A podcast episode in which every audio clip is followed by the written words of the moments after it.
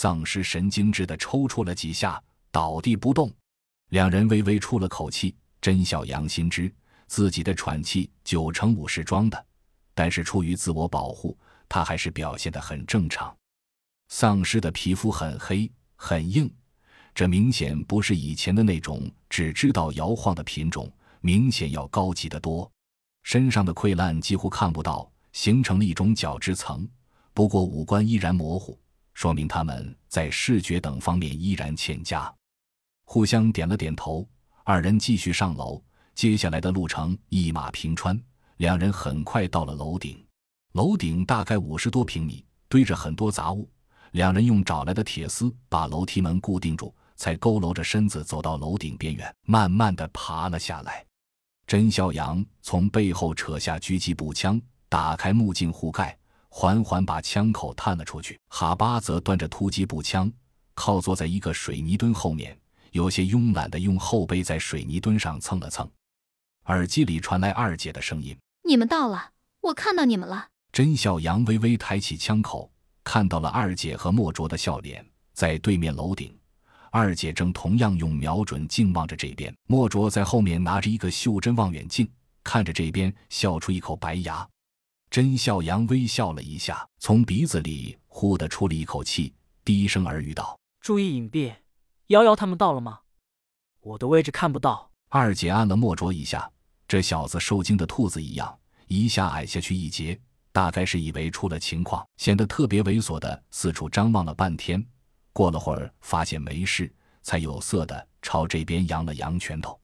二姐的声音传来：“他们遇到了一点麻烦，正在解决，解决了。”大概是考虑到甄孝阳的角度看不到，充当起临时解说员。屋顶上有几只丧尸，他们刚解决完，已进入观察位置。很快，幺幺的声音传来：“头，我们已到位。”甄孝阳低声道：“开始观察，按照计划，我们三组随时保证有两组处于观察状态，一组休息，昼夜不停。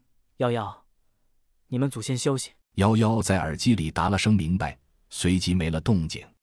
甄笑阳继续道：“欧阳，你们一定隐蔽好。”退路不能有失。欧阳的声音传来：“放心吧，头，人在车在。”说完还笑了笑。